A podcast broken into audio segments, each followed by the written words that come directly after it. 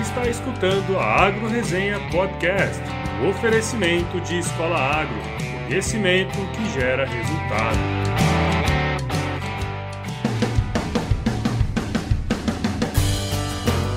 Olá, pessoal. Aqui quem fala é o Paulo Ozaki. Seja bem-vindo, bem-vinda a mais um episódio do Agro Resenha. Como você sabe, a porteira desse podcast não tem tramela para quem busca se informar sobre assuntos ligados ao agronegócio. E aí, pessoa, tudo bem com você? Com o tanque cheio aí até quase derramar, né? Nós estamos começando o episódio número 38 do nosso podcast, que essa semana tá verdinho e tenro, igual alface fresquinha, né? mesmo sabendo aí que a greve dos caminhoneiros foi legítima, uma vez que eles são livres aí para demandar o que é necessário para eles, é necessário dizer também que a paralisação foi realmente muito complicado para muitos produtores que dependem do transporte para colocar seu produto na mesa das pessoas diariamente. E um destes setores foi a produção de hortaliças folhosas. Estima-se que na cadeia produtiva de hortaliças, 60% da produção é proveniente de propriedades familiares, uma participação significativa, né, pensando no grande volume que é produzido no Brasil. E com certeza eles tiveram um prejuízo muito grande nessa última semana aí. Com relação a essa questão aí da agricultura familiar, né, vale lembrar que existe uma definição para considerar se uma propriedade é ou não familiar. E segundo a Lei da Agricultura Familiar número 11.326, de 24 de julho de 2006, uma propriedade é considerada familiar se sua área tiver até quatro módulos fiscais, a mão de obra for predominantemente da própria família, se a renda familiar tiver um percentual mínimo né, originado das atividades econômicas do empreendimento e a direção do estabelecimento familiar for exercida pela própria família. Né? Mas enfim, voltando aí para a produção de folhosas, de acordo com os dados do IBGE, em 2016 o Brasil produziu 1,3 milhões de toneladas. Valor aí que na minha opinião é um pouco questionável, sabe? Devido à dificuldade mesmo de apurar os dados reais. Mas pesquisando aqui eu encontrei algumas informações bem interessantes. Por exemplo, é estimado também que quase 70% da produção de folhosas do Brasil é concentrada na região sudeste e que os estados de São Paulo e Rio de Janeiro, juntos, respondem por 54% da produção brasileira, sendo São Paulo o maior produtor com 34,5% da produção nacional. Essa informação é bem importante porque devido às características, né, que são inerentes às hortaliças folhosas, a produção necessariamente precisa estar perto do consumidor, porque são produtos extremamente perecíveis. E as cidades de São Paulo e Rio de Janeiro são as mais populosas do Brasil. Não é à toa, né, que no estado de São Paulo, a região ali que é chamada de Cinturão Verde, que compreende várias cidades como Sorocaba, Mogi das Cruzes e a própria São Paulo, essa região é responsável por 82,4% de toda a produção paulista. Então, faz muito sentido isso, né? Dentre as folhosas que estão no seu prato aí todos os dias, se você for fitness, é claro, as principais são alface, repolho, couve, rúcula, espinafre, almeirão, agrião, acelga e chicória, mas sim, é óbvio que não para por aí, né? Existe uma infinidade de folhosas comestíveis e certamente você vai encontrar uma que você goste, no meu caso, eu gosto muito de rúcula, daquelas bem ardidinhas, sabe? E foi pensando nisso tudo aí que, neste Histórias de Fazenda, eu trouxe o verdureiro César Kobayakawa, que é produtor de folhosas lá na região de Ibiúna, que também fica ali no Cinturão Verde de São Paulo. E ele contou um pouquinho aí da sua trajetória como produtor e também como é o sistema de produção dele. O episódio ficou muito legal, não perca. Mas antes de irmos aí pro bate-papo com o César, eu não vou agradecer aos mais novos membros do nosso site porque essa semana não teve, mas tudo bem.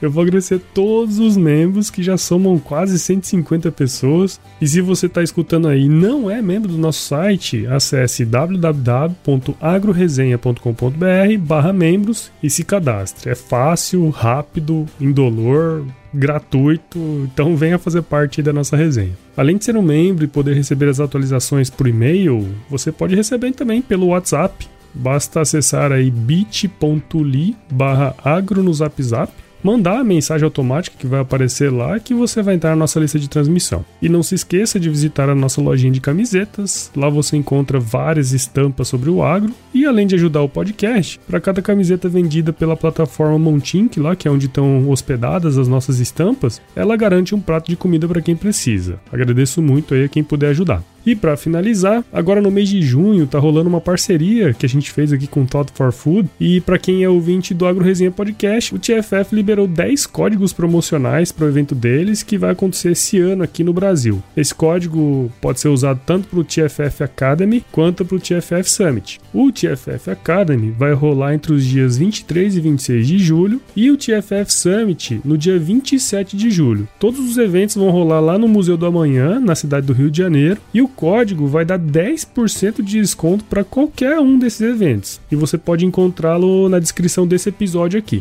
Fique ligado que nos próximos programas eu vou explicar um pouquinho sobre o TFF e cada um dos eventos. Se você quiser, você pode escutar também o episódio número 29, que eu falei com o Matheus Cirino aqui, que a gente comentou sobre o TFF. Agora vamos para o episódio da semana. Firma o golpe aí que eu já já tô de volta.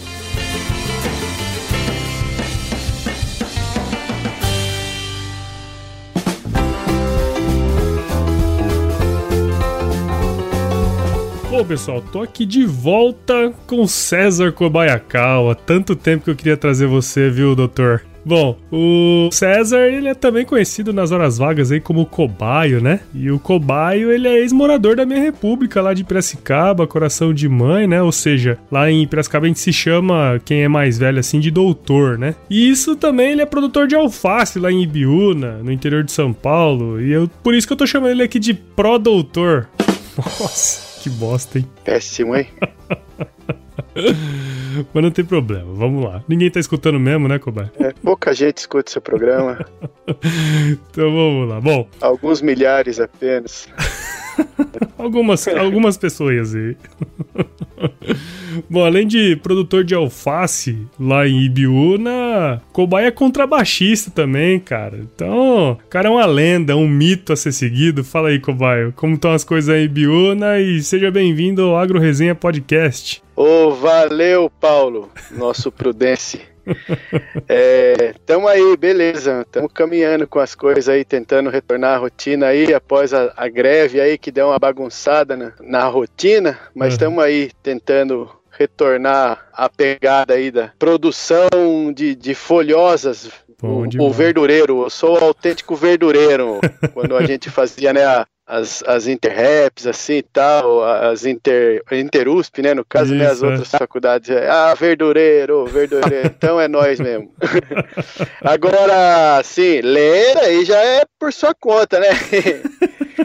é, imito, mito, essas coisas aí, deixa lá pra, pra Rogério Senna, os caras que, que, que, é mesmo, né? Os cara não é vamos nem mesmo. tocar no assunto lá do outro lado da política, que esse daí de jeito não, nenhum, é, né? Melhor não, larga de mão disso aí. Ô, cara, bom que você tocou nesse assunto aí. Fala aí, meu, como que impactou esse negócio da greve aí para você, cara? É, então, é, o impacto é, é total, né? Porque é transporte, né? É, é, eu trabalho com, com produção rural, produção rural, transporte. Se, não, se você produz e não tem para quem vender, não adianta produzir, né? Fudeu, né? Então, o impacto é prejuízo total, assim. Mas é até certo ponto a gente entende que é legítimo e até certo ponto a gente está aí a par de todas as informações, né? De, nem é tão legítimo assim, acaba misturando política, até por isso é. que eu falei de política também, acaba misturando outros interesses. Mas é. vamos tentar melhorar esse país aí. É verdade, muito bem. Bom, cara, então, ah, pra gente começar essa conversa aí, conta um pouco da sua história pra gente, Cobaio. História, é. Desde que eu nasci, assim? Pode ser, cara. É... Tá livre. então, é, sou filho de agricultor, né? Meu pai, ele era produtor de flores, crisântemo de corte, vulgo flor de defunto. Também usado em casamentos, tudo mais, né? Mas assim, o, o que não diferencia muita era... coisa, né, Cobai? É, né? É a morte. É... é, morte da vida de solteiro. É, é. Mas então, aí era todo um sistema de, de produção já em estufa, né, altamente tecnificado, né, com bastante uso de mão de obra. Era um negócio bem complicado, tinha que acender lâmpada de noite e aí no verão tinha que cortar o, o fotoperíodo com, com lona preta é, no fim da tarde, começo da manhã e tudo, então já era bem complicado o que meu pai fazia, né. Uhum. E minha mãe, professora primária, e, e aí era isso daí, já, somos, já nascemos com a agricultura na véia. e aí acabei entrando na Exalc, aí não me formei, apenas passei por aí uns quatro anos aí, baguncei bastante, toquei muito rock na República, a gente tinha banda lá, pessoal da República, pessoal lá de fora lá, que chamava Pica Fumo, a nossa Pica banda fazia alto rock and roll, as festas no CV e tal. Da hora. Aí durante assim a faculdade, o negócio da flor já não ia bem das pernas, foi caindo, caindo. Assim, no último suspiro da produção de flores, eu, eu resolvi trancar o curso e e vim para cá para ajudar meu pai aqui para tentar salvar, uhum. na verdade, né, a produção de flores, mas aí não teve como salvar e aí a gente acabou, eu, né, com, com o conhecimento que eu tinha, falei, ah, esse negócio de, de flor é, é supérfluo, né, vamos fazer um negócio menos supérfluo, né, mais necessário, né, vamos, uhum. vamos produzir alimento, porque aí não há crise que, que deixe de, de consumir alimento, né. É verdade. E era um período de bastante crise, né, também, né, e, e aí fomos essa transição para verduras. E, e, que ano que foi isso aí, Cowboy? É, não me faça perguntas difíceis pro. pro... então, cara, é, eu acho que eu ingressei em 96, eu entrei. Entendi. Aí eu fiquei quatro anos, é 2000, que foi um período bem, bem conturbado, assim. Bem casca, né? Bem casca. E nisso daí, transição para produção de alimentos, né, verduras e tal. Aí chegou um momento que a gente, como a gente já tinha estufa, a gente acabou entrando para hidroponia, né, que é bastante tecnificado também, então a gente já seguiu, né, mais para essa linha de de coisa difícil. Legal. Coisa em estufa e tal. Aí a gente começou com a hidroponia lá, a gente foi um, tipo uns primórdios da hidroponia aqui no município. Eu fui o terceiro produtor de hidroponia aqui e hoje em dia são incontáveis. Ah, legal. Mãe, compra brócolis? Não, filho, tem em casa. Ah, mas umzinho, vai. Então, já que você entrou aí já nesse assunto, acho que é legal, né, você falar aí do seu negócio, né, de, de modo geral, assim, quais são as atividades que você desenvolvem, como é que é o esquema aí? Então, o esquema é a gente produz a verdura hidropônica, né, que são uhum. alfaces, agrião, rúcula, temperos, né, tipo salsa, coentro, cebolinha, hortelã, uhum. manjericão. É, tem que ter assim uma alta variedade assim, né, de produtos para comercializar e no caso, eu comecei com a hidroponia, eu plantava só alface. Uhum. Só que daí eu, eu vendia basicamente para atravessador, né? Entendi. Eu só produzia, aí o pessoal comprava aqui na roça e fazia todo o serviço de transporte, né, entrega, levava para o Ceasa, sei lá, né, uhum. pessoal de distribuidoras mesmo, né, que compravam a minha produção, que era só alface, aí juntavam com o negócio deles lá e faziam a distribuição toda, né, da, porque a agricultura em si não é só produzir, né? Você tem que produzir e vender, como eu tinha é. te falado já no começo, Sim. né? Então, na época, eu só produzia. E eu me achava o agricultor porque eu produzia. Mas, na verdade, é, se você for analisar, agricultor mesmo é bem mais do que isso. A gente tem que ser muito mais do que isso. É, o cara cobra o escanteio e corre para cabecear ainda, né, velho? É, exatamente. E se não for assim, não sobra nada. A é. gente é. acaba trabalhando para sustentar as partes superiores da cadeia produtiva. Então, a gente fica ali na base só só se errando mesmo. Quem fica na base só se ferra. O produtor é, é uma coisa. Então, aí o que aconteceu? Aí aos poucos eu fui me envolvendo, né, com esse pessoal de, com os clientes, né? Uhum e vendo né, o que eles faziam e achava né, que, poxa, um dia eu tenho que chegar aí também, porque se eu ficar aqui só produzindo, eu não, não vou evoluir, né? Uhum. Até um momento eu conheci um, um anjo na minha vida, cara, um cara aí que ele era um cliente assim na época também, sabe? Uhum. Só que ele era um cliente que a gente acabou pegando uma amizade tão grande e aí teve uma história de vida assim toda, porque Aí o cara era Exalc também, né? O cara era. era do mesmo sangue, irmão, né, velho? Já, já, era irmão sem saber. Uhum. Então aí o, o meu cliente, no caso, acabou se tornando um grande amigo. Ele é engenheiro agrônomo aí pela Exalc. O nome dele é Irineu Hirata, turma de 84, 90 mais ou menos. Hoje ele é manager aí de multinacional aí na América Latina, tudo aí. Oh, que massa. O cara é, então, só que na época também ele era produtor e distribuidor, então ele se ferrava um pouco menos que eu, né? Hum. Também.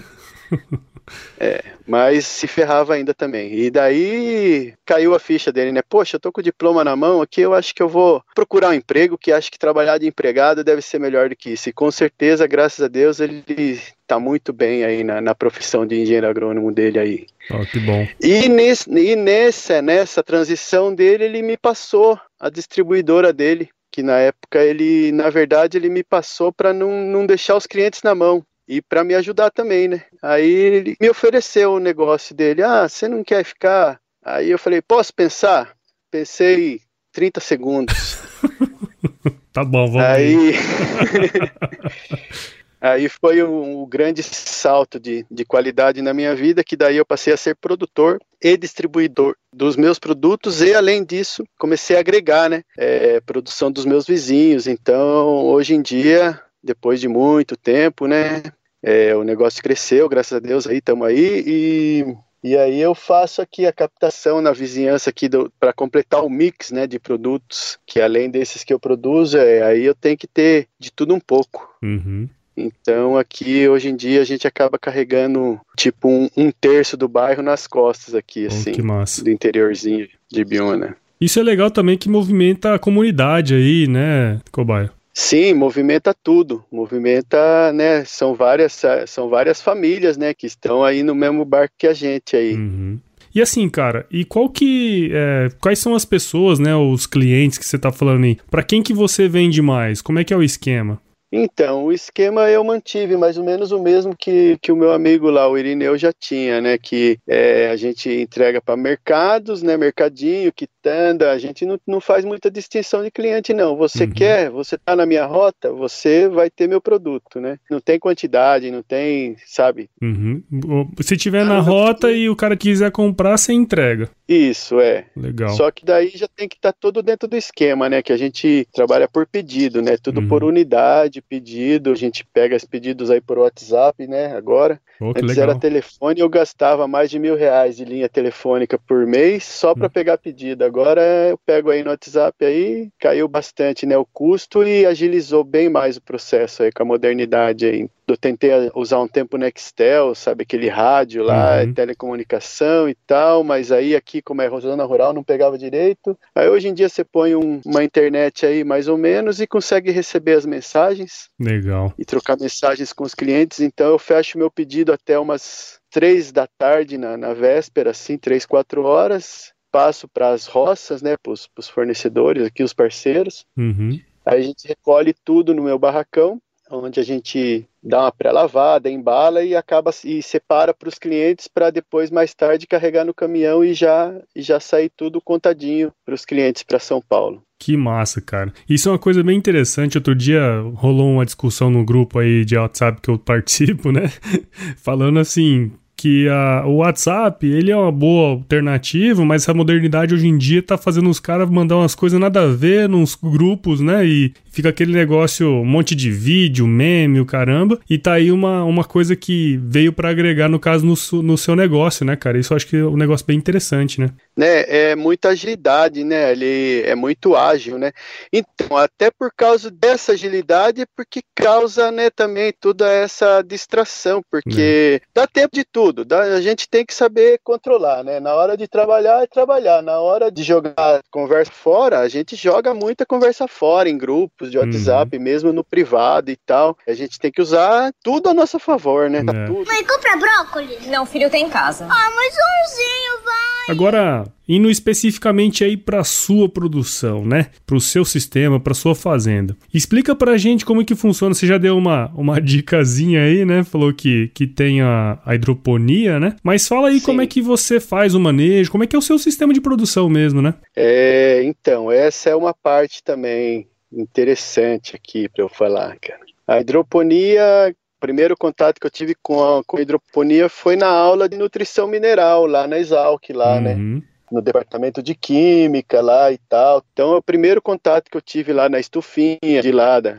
nas aulas tal, né? Só que durante a aula eu vi aquele sistema e sabe umas coisas que meio que, que transcendem a imaginação, assim, umas coisas meio é, meio visionárias que aconteceu comigo, porque durante a aula era um sistema de, de uma bomba inferior que usava um timer para jogar de 15 minutos ligada, 15 minutos desligada, né? Que, que era 15 por 15. E eu, quando eu olhei aquele sistema, eu falei, puxa, mas esse sistema tá muito difícil, né? Porque eu já usava timer na flor, e aí o timer ele tem que ser interligado com uma chave magnética e tudo mais, e dá uma trabalheira, né? Uhum. E aí eu imaginando também no clima, né? Porque, poxa, 15 minutos sem água, se você pega um sol de meio-dia aí, é muito tempo. Então aí durante o, ali, ali, durante a aula mesmo ali naquele no meio da aula deu um clique na minha cabeça, pensei comigo. E se eu fizesse um sistema diferente? Só que nisso eu pensei e ficou só no pensamento. Uhum. Que eu nem, nem imaginava que eu faria hidroponia um dia, né? Mas tudo bem, ficou isso aí. Aí chegou no, na época aqui de fazer, eu relembrei, puxa, meu, tem né, as apostilas para estudar e tal, e lembrei. O meu sistema hidropônico, ele consiste em duas caixas d'água no, no, dentro do sistema, que é uma inferior e uma superior. A caixa inferior, ela possui uma boia de nível que ela liga e desliga a bomba automaticamente. Então, quando ela enche a caixa inferior, ela liga a bomba automaticamente e enquanto está ligada a bomba, ela vai esvaziando a caixa e jogando a água para um nível superior. Quando ela fica vazia, a bomba abaixa e desliga a bomba. A caixa superior ela manda por gravidade para a banca, o Paulo. Uhum. Então, a água na, que entra na banca, ela entra 24 horas por dia ininterruptamente. Legal. Mas a bomba não trabalha ininterruptamente, entendeu? Ah, ela tem os entendi, intervalos dela. Entendi, legal. Porque daí ela, toda vez que ela baixa o nível, ela vai jogando e fica ininterrupto, né? Isso, ela fica ininterrupta, Legal. direto. Uhum. Então isso daí é um, um- uma ideia que eu tive ali durante a aula e que eu utilizo até hoje ainda na minha produção aqui. Então o meu sistema hidropônico ele é, é assim, é meio diferente do que se aprende nos cursos assim por causa disso. Uhum. E aí na sua região é você- parecido? Não, o pessoal usa bastante timer aqui ainda. É ainda? Ah, entendi. É. Mas então, aí a produção hidropônica basicamente é uma produção, né? O início da produção a gente produz as mudas, né? Uhum. A semente nas bandejinhas lá de. Hoje em dia são vários materiais diferentes, de isopor, de plástico, de eh, espuma fenólica, né? Então Uhum. aí depende do produtor, depende do, do estudo que ele faz. E aí eu tenho um processo que eu, quando a muda tá boa para plantar, eu planto ela num berçário primeiramente, que é um cano mais fino, né? Uhum. planta na hidroponia em tubos, né, da, a de alface, que eu digo, que ela é uma produção de alta rotatividade. Então ela fica ali 10 dias no tubo fino, que seria de 2 polegadas, e depois ela fica mais 15, 20 dias no tubo de 3 polegadas para finalizar a produção. Então ela é feito todo um transplante, né? Ela, ela transplanta da, da bandeja para a banca de berçário e do berçário para a banca de produção mesmo. O Legal. processo, então, ela é uma escada assim que ela vai rolando, todo dia colhe, todo dia no mesmo lugar que colhe já planta e do, da onde foi retirada a muda do berçário já entra outra muda no lugar também. Legal. E aí o ciclo vai ser o quê? Aí em torno de 25 dias? 25, 35, conforme Uhum. assim, a partir da, da muda pronta já. Ah, entendi. A muda pronta é uns 30 dias. Legal. Então, juntando tudo, dá esses 30 dias que você falou, né? 60, 65 60 dias, dias, né? a partir da semente. Ah, sim, a partir da semente. Ah, tá. Isso. Entendi. Legal. Muito bom. E é isso aí mesmo. Aí o processo de produção, a hidropônica é isso aí, é plantar e a nutrição, a gente compra os sais aqui. É, no começo eu comprava os sais e fazia toda a fórmula dentro da propriedade, né? Inclusive de micronutrientes. Aí tinha que usar a balança de precisão Uhum. Fazer borbulhamento, reação com EDTA para quelatizar e tal. Hoje em dia não, hoje em dia já temos importação de produtos que já, já vem já balanceado já a parte de micronutrientes, Uhum. então é bem mais fácil de produzir. Hoje em dia produzir hidroponia é melzinho na chupeta. No começo era, é, começo era difícil, viu? tinha que Entendi. borbulhar a solução e tudo e, e os sais não eram tão adequados, a gente tinha que ficar purificando o cálcio, Uhum. o cálcio era um cálcio, o nitrato de cálcio ele era um, ele era usado para solo, então ele via com óleo, sabe? A gente tinha que diluir, Nossa. esperar decantar e tirar o óleo, a borra de óleo. Nossa, era era, trampo, era hein? negócio para macho? Hoje tá muito Nutella aí. Hoje tá bem Nutelinha, hoje tá fácil. Que massa, cara. Que massa. É bom saber, meu, que você, vamos dizer assim, foi um visionário aí, né? Usa o seu próprio sistema, pensou nisso. Isso é um negócio bem bacana, né? É, porque a cartilha ela funciona muito bem até a página 2, 3 ali, depois é cada um por cima. É verdade. Mas ó, é bom que você falou aí o jeito que você faz, de repente alguém escuta aí, vai estudar seu sistema e às vezes encaixa para outras pessoas também, né? Sim, claro. Não tem essa de ficar escondendo o leite, não. Antigamente, quando eu comecei, inclusive quando eu fui tentar pesquisar, as pessoas fechavam a cara, fechavam, né? Uhum. Não deixavam entrar, não deixava ver, sabe? O pessoal não, não gostava, sabe? Não, isso aqui eu demorei tanto para aprender, você que, que vai aprender Se sozinho vira também. Hoje em dia não, hoje em dia tá mais aberto, né? Quanto mais você ensina, mais você aprende, né? É hoje em dia, verdade. né? Então mudou muito isso daí também. Legal. Isso é bom demais, né, cara? Evolução, né? Troca de informações. É isso aí. Mãe, compra brócolis. Não, filho, tem em casa. Ah, mas umzinho, vai. Ô, Cobaio, e nesse quadro aqui que eu faço, né, que eu chamo aí de histórias de fazenda, né? Eu sempre peço aí pra turma que vem aqui contar aí algum caos engraçado, né, que já aconteceu, porque fazenda tem de tudo, né? Tem como você contar um que aconteceu aí com você aí pra gente, não? Pô, o que tem mais de engraçado aqui é quando tá chovendo e o chão tá molhado, a gente escorrega e cai. né? é, é, tem, é, tem mais, é, que, é que assim, de momento, assim, a gente consegue lembrar, é, não, não necessariamente engraçado, né? Casos marcantes, né, que, que Uhum. aconteceram na, na vida, né? Por exemplo, nessa de produzir verdura, eu tava numa, numa roça de brócolis uma vez aí, e a minha filha, hoje ela tá com 19 anos, na época ela era, né, a gente levava com a gente pra fazer Uhum. a colheita e tal. Aí ela veio andando atrás, ela ficou parada em cima um formigueiro. Meu Deus do céu, cara, que, que, que coisa, cara. Foi um trauma terrível, cara. A perna Nossa. dela é pequenininha, assim, nenenzinha de fralda, encheu de formiga, né? É, não é nada engraçado. Nossa. Outro caso também, outro caso também é que eu, me, eu levei o outro filho também pra roça, né? Porque era, era, era complicada a coisa aqui, né? a gente tinha que Uhum. levar a criança pra roça mesmo. É lógico. Aí eu deixava ele dentro da caixa de verdura, sabe? Umas caixas Sim, plásticas, sim, sim. tipo um chiqueirinho, né? Ele ficava brincando ali dentro da caixa ali, meu. Eu coloquei a caixa assim, tava lá trabalhando pertinho dele, tava trabalhando uns 3 metros dele. Hum. Aí nisso daí chegou o meu irmão também, cara, tinha uma jaracuçu enrolada a, a um metro da caixa, cara, do Meu ladinho Deus, dele cara. também. É só, é só, tem nada de engraçado aqui não, o negócio aqui é, é sério, o negócio aqui é pegado. As crianças raiz mesmo aí, meu. É, aqui não tem Nutella não, aqui é, é formiga, é cobra, Cobra, o negócio é feio aqui, ó. Bom, é, não é engraçado, mas são histórias marcantes mesmo, cara. Eu não é esqueci bem nunca. marcante, é bem marcante. É histórias que, que fica aí pra, pra gente aí, pro resto da vida aí, porque engraçado não tem nada, mas é marcante. É, mas isso é uma coisa bem interessante, cara. Sabe por quê? Porque a maioria das pessoas, é, eu julgo assim, né? Não julgo, mas. Enfim, a maioria das pessoas não, não tem conhecimento desse tipo de história também, né, cara? É importante falar isso, porque assim, é muito fácil falar que as crianças não podem ir pro campo trabalhar, mas, cara, é a situação que tem, né? E o jeito que tá, você tem que fazer.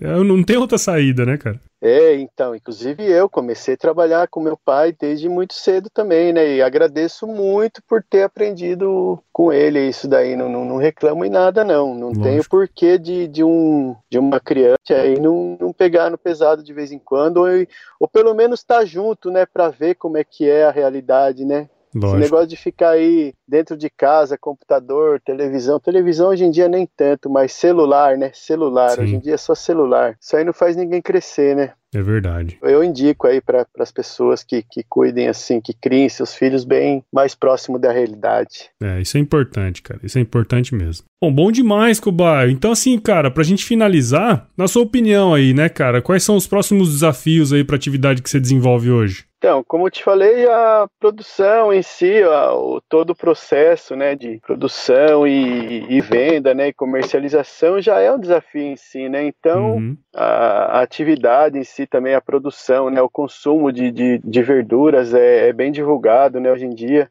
Então, o desafio é realmente manter isso daí e a valorização mesmo do produto em si, né? Que, Uhum. que é, algumas épocas do ano dá, dá muita produção e o preço cai bastante. Então a gente tem que saber lidar com essa sazonalidade, mas o, o desafio geral mesmo é, é manter. E essa, toda essa parte de gestão de, de todos esses riscos aí que você comentou, né? Tanto da parte produtiva, a parte de comercialização, né? Tudo isso aí, essa gestão é bem importante, né? É, exatamente. Então, acho que talvez o desafio maior seja mesmo parte administrativa, né? Conseguir atingir um patamar administrativo melhor mesmo, né? De, Uhum. de gestão do negócio mesmo. Legal. Muito bom. É, eu acho que isso aí é uma. É, uma, é um desafio aí praticamente todas as culturas agrícolas do Brasil e do mundo. Aí esse é um grande desafio. É, na né? verdade, é se tornar uma empresa realmente mesmo, né? Uhum. Empresa constituída, né? Porque ainda estou em evolução aqui, assim como a maioria do pessoal, é, a evolução é, de, é do agricultor que passa a empresário. Então, a parte Sim. empresarial mesmo que tem que evoluir bastante, virar bem mais empresário do que um simples produtor. Do que só um verdureiro, né? Isso, só um verdureiro. Só um verdureiro parece que é coisa simples, né, cara? É. Cacuzão. É, é que na verdade é, é o que é o que a gente necessita mesmo, né? É. Ter a, a visão mais mais ampla do negócio mesmo. Legal. Pô, Cobaio, cara, nem sei como te agradecer aí por ter esse tempo aqui pra falar com a gente aqui, com essa galera aqui do Agro Resenha. E que, cara, eu espero que a turma aqui tenha aprendido um pouco aí, né, sobre produção de verduras e também como gerir o negócio, né, que é, que é difícil no caso seu aí, você tá trabalhando desde a produção até a distribuição, né, cara? É de ponta a ponta. Então é, é bem complicado mesmo, mas a gente vai vai tentando fazer aí da melhor forma possível. Eu que queria te agradecer, ô, ô Prudence. Nosso Paulo Ozaki aí, o maior podcaster do Brasil, pela abertura do espaço aí pra gente É. poder falar um pouco aí, conversar também, trocar umas ideias aí, porque é muito legal assim poder poder expor e ouvir e, e entrar em contato com esse pessoal todo aí que tá ouvindo a gente aí. Bacana demais, bacana demais. E, Cobai, pra quem quiser te seguir aí nas redes sociais, eu sei que você tá direto ali, né? Quiser saber um pouco mais da sua produção, quiser comprar o seu produto, ou quiser marcar um show com a sua banda, como é que a galera aqui do AgroResenha pode fazer, cara? É. Vamos lá, mais importante é a banda.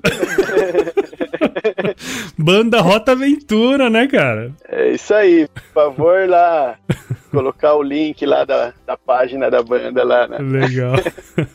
Eu vou deixar tudo lá no, no- no- na descrição do episódio, o link da página da banda, seu Facebook lá pra galera entrar aqui, Instagram, Instagram, tudo isso aí eu vou deixar lá. Twitter, tamo lá. Massa, massa demais, cara. Bom, e assim, é, todo mundo. Não sei se todo mundo sabe, porque eu acho que não tem muita gente que escuta a gente. Mas assim, você trabalha aí com, com hidroponia, né? Mas. Isso. E se chover, cara? Eu não molho a horta não, a hidroponia é o sistema é bruto aqui, mas é água direta no pé. Esse negócio de regar a horta, não, né, cara? Tem, tem esse negócio de regar não, já o negócio já é é o básico já.